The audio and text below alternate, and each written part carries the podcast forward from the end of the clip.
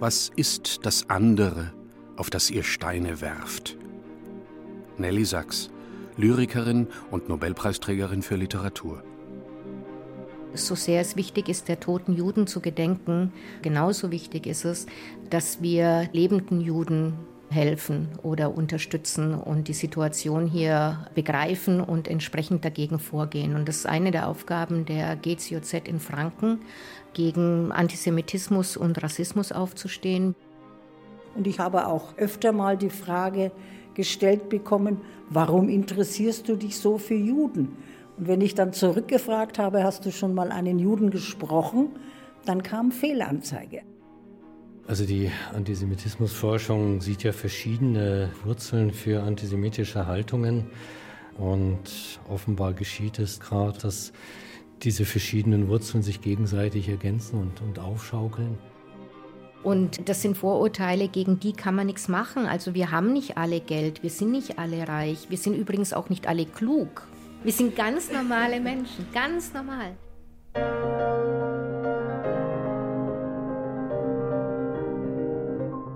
Prolog.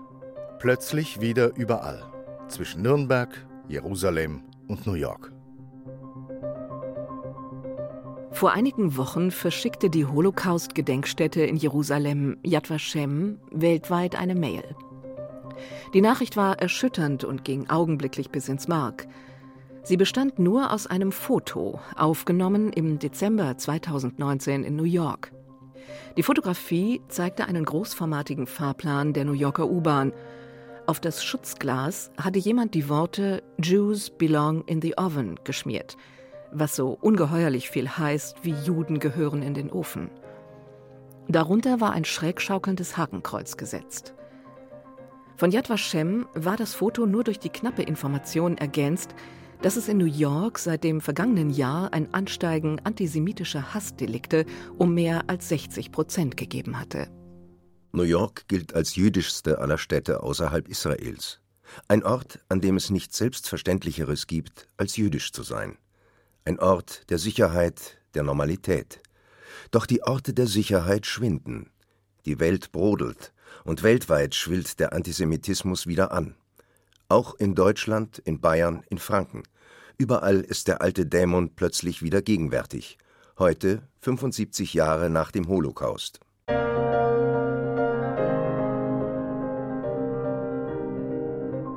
Kapitel 1 Was ist das andere, auf das ihr Steine werft? Oder nichts Schlimmeres als vorübergehen. Ein Faustschlag hinter der Hecke. Da liegt einer. Nichts Schlimmeres als vorübergehen. Keiner bleibt stehen. Nichts zu sagen. Der Jasmin hat nicht seinen Duft gewechselt. Die Lyrikerin Nelly Sachs. Derzeit braucht die Demokratie vor allem uns forderte der deutsche Bundespräsident Frank-Walter Steinmeier unlängst in seiner Weihnachtsansprache 2019. Er erwähnte auch das Schreckensbild der Tür zur Synagoge in Halle, die von einem versuchten Anschlag fast zersprengt worden war von 20 Schüssen. Die Tür Symbol und Aufforderung, gemeinsam stark und wehrhaft zu sein gegen neuerliche Anfänge. Ein Appell an unser aller Zusammenhalt gegen Hass, gegen Parolen im Netz oder anderswo – ein Appell an unsere Solidarität. Dieser Aufgabe widmen sich auch die bundesweiten Gesellschaften für christlich-jüdische Zusammenarbeit. Mehr als 80 lokale und regionale Gesellschaften dieser Art gibt es in Deutschland. Dazu gehören Christen verschiedener Bekenntnisse und Juden unterschiedlicher Tradition. Rund 20.000 Mitglieder gehören der Initiative an. Die Gesellschaft für christlich-jüdische Zusammenarbeit in Franken ist eine der ältesten Gesellschaften dieser Art in Deutschland. Sie gründete sich schon 1950, nur fünf Jahre nach Ende des Zweiten Weltkriegs und den Erfahrungen der Shoah. In diesem Jahr begeht sie ihr 70-jähriges Bestehen. Jüdische Vorsitzende ist die in Nürnberg lebende Übersetzerin Ruth Zeslanski. Ich bin Jüdin und meine Familie dementsprechend auch. Und wir haben eigentlich unseren jüdischen Glauben nicht religiös ausgeübt, waren aber immer jüdisch. Mein Vater war im Konzentrationslager. Er hat seine erste Frau verloren in Stutthof. Dort wurde sie ermordet. Er selbst ist in Theresienstadt befreit worden, ist dann zurückgegangen nach Nürnberg bzw. Ansbach, wo wir herkommen, hat seine Güter wieder bekommen und hat sich aus mir unbekannten Gründen entschlossen, in Deutschland zu bleiben. Er ist leider 1960 gestorben und insofern, da war ich knapp zwei Jahre alt, habe ich keine Erinnerung mehr an ihn. Es gibt einen Halbbruder, der ist 1933 geboren und ist mit sechs Jahren mit einem der letzten Kindertransporte nach England zur Familie verschifft worden und kam dann auch wieder zurück. Also die Familie ist hier in Franken verwurzelt und ich bin auch Mitglied der israelitischen Kultusgemeinde in Nürnberg. Und äh, aus dieser ganzen Vergangenheit und aus der Geschichte heraus war es für mich eigentlich klar, als die Idee an mich herangetragen wurde, ob ich nicht den jüdischen Vorsitz in der Gesellschaft für christlich-jüdische Zusammenarbeit übernehmen sollte, dass ich ziemlich schnell Ja gesagt habe. Ruth Zeslanski blickt mit Nüchternheit auf den anschwellenden Antisemitismus der Gegenwart. Es ist ein Realitätssinn, den sie mit einer politisch-gesellschaftlichen Forderung verbindet.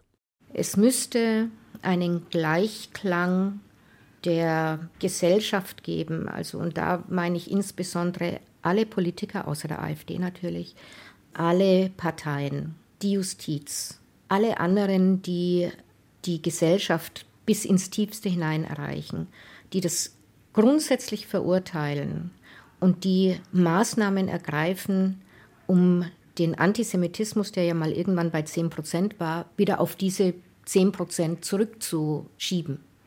10 Prozent ist immer noch viel, aber ich glaube, es gibt so einen Teil der Gesellschaft, die kannst du nicht erreichen, egal was du sagst.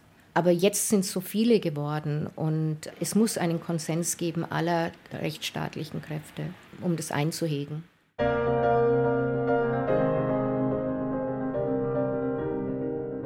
Kapitel 2 Neuer Antisemitismus. Das Phänomen. Oder warum gerade jetzt? Ich bin mir zum einen gar nicht sicher, ob der Antisemitismus zugenommen hat oder ob antisemitistische Haltungen und Einstellungen sich jetzt deutlicher und schamloser zeigen. Und davon bin ich eigentlich überzeugt. Sagt Christopher Krieghoff. Er ist Dekan und evangelischer Vorsitzender der Gesellschaft für christlich-jüdische Zusammenarbeit in Franken.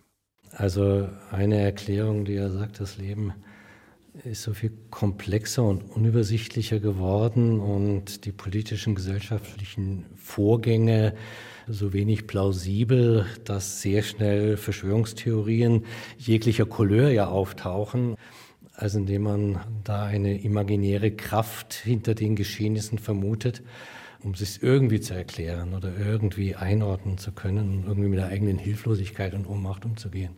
Und ich denke, das betrifft sowohl den Rechtsradikalismus überhaupt, über die, das Wiederauftauchen autoritärer Haltungen und Überzeugungen und dann speziell den Antisemitismus. Ruth Zeslanski hingegen weist darauf hin, dass heute in ganz Deutschland nur noch etwa 200.000 Juden leben. Es gibt jedoch einen Antisemitismus ohne Juden.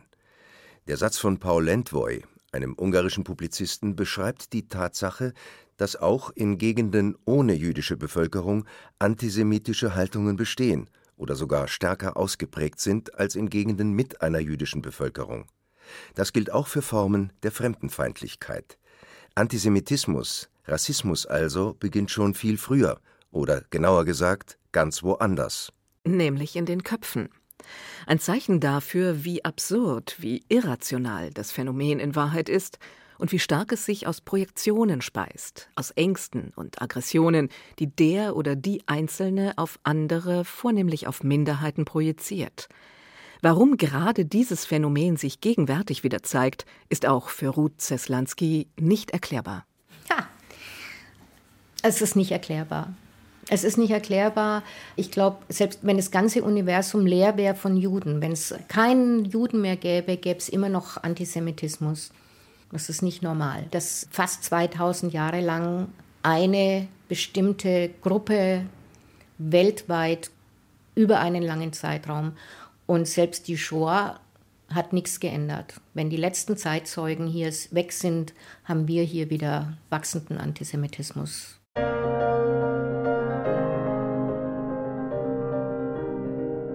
Kapitel 3 Gegenrede, Widerworte oder die gelungene Woche der Brüderlichkeit 2019.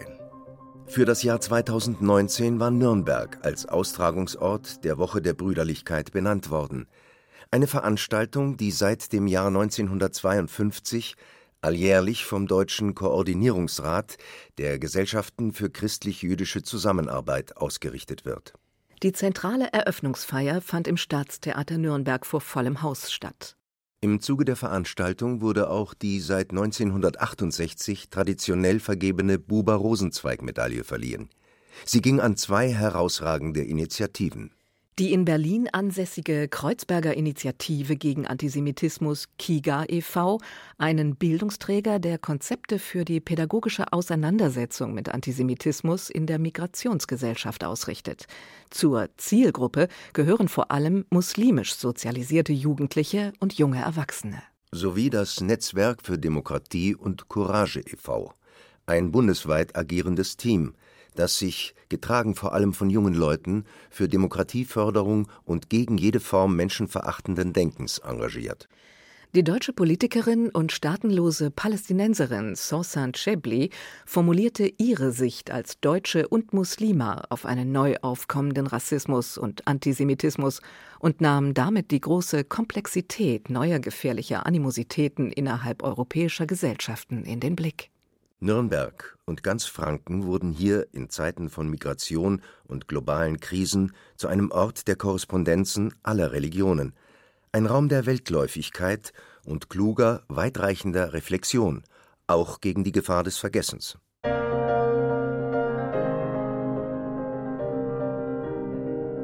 Kapitel 4 Dunkelheit. Gefahr des Vergessens. Die Synagoge als Stadtbad keine Spur mehr vom jüdischen Friedhof. Die Stadt. Sparsamkeit, Ordnung und Sauberkeit schätzt sie über alles. Die Synagoge hat sie zum Stadtbad gemacht. Auf dem Messeparkplatz ist keine Spur mehr vom jüdischen Friedhof. Der polnische Dichter Richard Krinicki Christa Bayer, Jahrgang 1937, ist schon seit Jahrzehnten in der Gesellschaft für christlich-jüdische Zusammenarbeit in Franken aktiv. Sie ist die katholische Vorsitzende des Vereins. Sie kennt die Geschichte der Gesellschaft genau und weiß als ehemalige Lehrkraft, wie wichtig die Aufklärung vor allem an Schulen ist. Also man muss vielleicht sagen, dass am Anfang der Gesellschaft schwerpunktmäßig Lehrer Mitglied waren, katholische und evangelische Lehrer und auch Priester. Und damit war ja schon der Kreis beschrieben, wo sie ihre Initiativen ausbreiten können. Das war vorteilhaft und das hat auch dazu geführt, dass zum Beispiel viele Reisen von Jugendlichen nach Israel stattfanden, weil dadurch natürlich dann das Interesse, auch die Neugierde geweckt war. Nur diese Lehrer sind genauso älter geworden wie die Jugendlichen, die nach Israel gefahren sind, sodass dann wirklich die Situation bestand, dass wir fast ein bisschen überaltet sind. Aber diese Überalteten haben eben erkannt, wir müssen nach draußen. Man hat früher gar nicht daran gedacht, an die Jugendlichen heranzugehen. Und da, glaube ich, ist das Defizit da. Die Jugend erfuhr nichts wenn sie es nicht unbedingt wollte oder aus ausbildungstechnischen Gründen erfuhr. Diese Lücke ist da und ich meine, diese Lücke macht sich bemerkbar und wir zahlen jetzt für diese Lücke. Die Jugend oder wenn Sie jetzt Anhänger von AfD oder Pegida fragen, sie wissen nichts. Sie wissen nichts über die Zeit oder was sie wissen, ist schon tendenziös ausgelichtet sodass ich meine, die Fähigkeit der Jugendlichen zu differenzieren über das, was in Deutschland war, fehlt.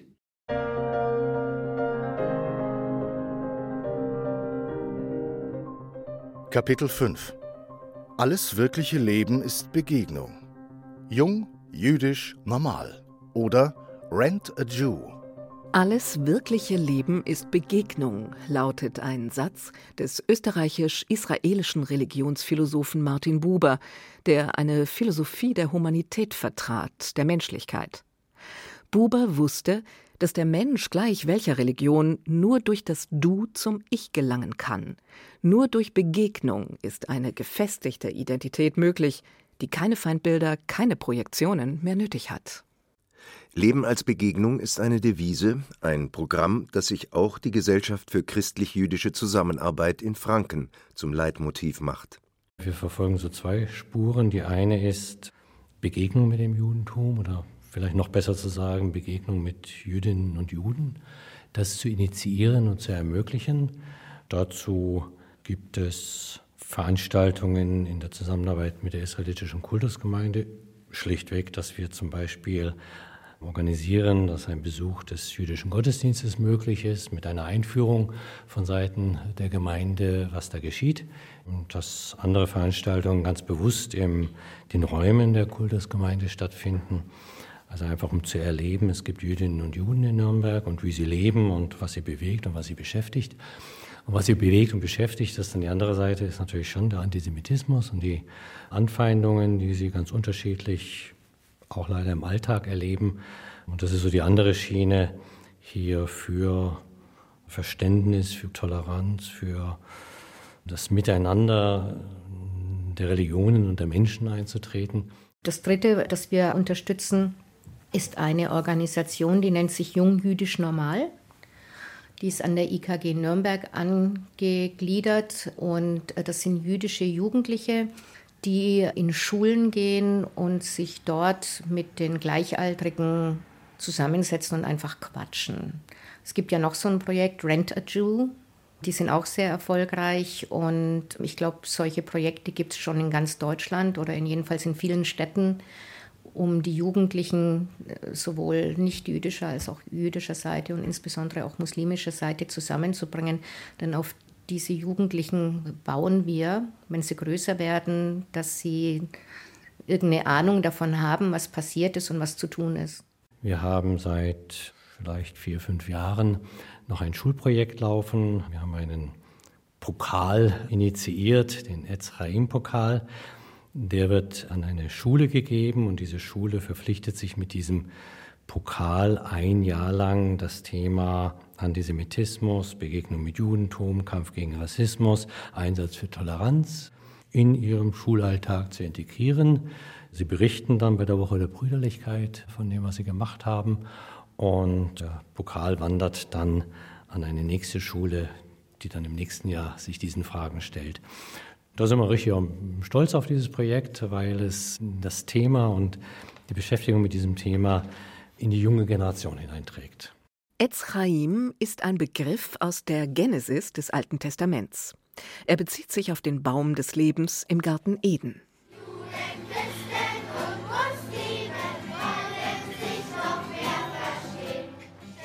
Vor ein paar Jahren ging der Etzchaim-Pokal an die Friedrich-Hegel-Grundschule in Nürnberg.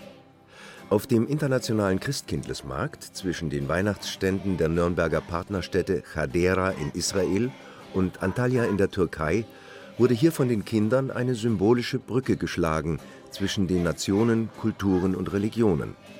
Die Kinder sangen ihr Lied der Völkerverständigung. Dazu trugen sie das Symbol der Religionen Davidstern, Halbmond und Kreuz. Sie sangen auch davon, dass sie nicht alles vom anderen verstehen, aber wissen wollen. Ein lichtes Zeichen der Hoffnung.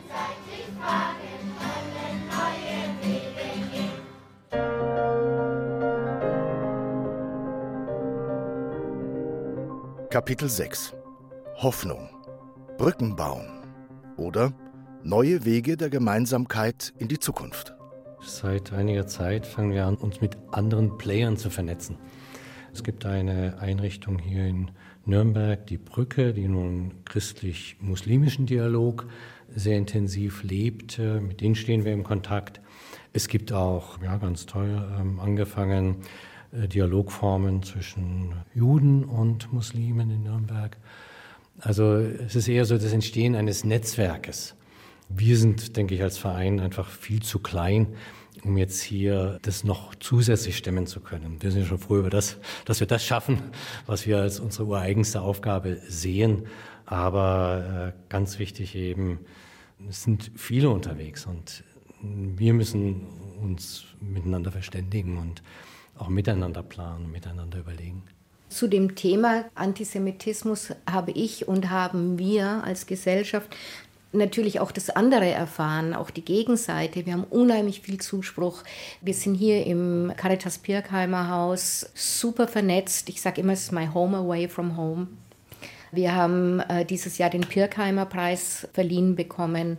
Wir sind in der Stadtgesellschaft extrem gut vernetzt und das ist für uns ganz, ganz wichtig dass wir heute eigentlich nur zum Telefon greifen müssen, wenn wir eine Veranstaltung gemeinsam machen wollen. Wir haben uns auch gut aufgestellt, was die Vernetzung mit den Kirchen betrifft. Katholische Vorsitzende, evangelischer Vorsitzender, also gute Beziehungen zur israelitischen Kultusgemeinde.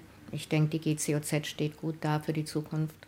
Wir haben ja auch bei den letzten Malen der Woche der Brüderlichkeit bei unserer Hauptveranstaltung immer Gäste aus dem muslimischen Bereich begrüßen können und haben uns sehr darüber gefreut. Das ist das eine.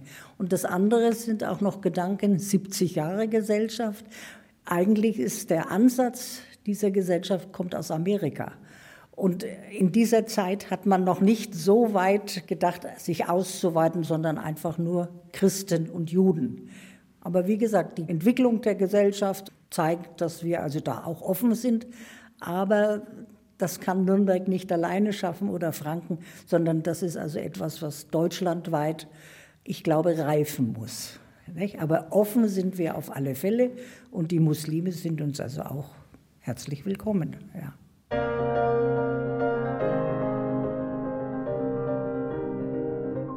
Epilog Tu deinen Mund auf für die anderen. Oder wir alle, überall, Juden, Christen und Muslime. Tu deinen Mund auf für die anderen, lautet das Motto der Woche der Brüderlichkeit 2020. In diesem Jahr ist Dresden Austragungsort. Im Kulturpalast wird die Bundeskanzlerin Angela Merkel am 8. März die diesjährige Buber-Rosenzweig-Medaille entgegennehmen für ihr Engagement im Kampf gegen Fremdenfeindlichkeit. Die größte Herausforderung im Zusammenleben aller Kulturen, Nationen und Religionen ist wohl die Überwindung der Stereotype, der Verallgemeinerungen und Vorurteile. Die Gefahr, dass wir nichts voneinander wissen. Das Schlusswort gehört dem deutsch-schweizerischen Schriftsteller und Psychoanalytiker Arno Grün, der bereits im Jahr 2000, also vor 20 Jahren, die Gefahren unserer Verblendung auf den Punkt brachte. Wir leben in einer Welt, in der wir zunehmend voneinander abhängig werden und uns dennoch immer mehr gegeneinander wenden. Warum stellen sich Menschen gegen das, was sie miteinander verbindet, gegen das, was sie gemeinsam haben, ihr Menschsein?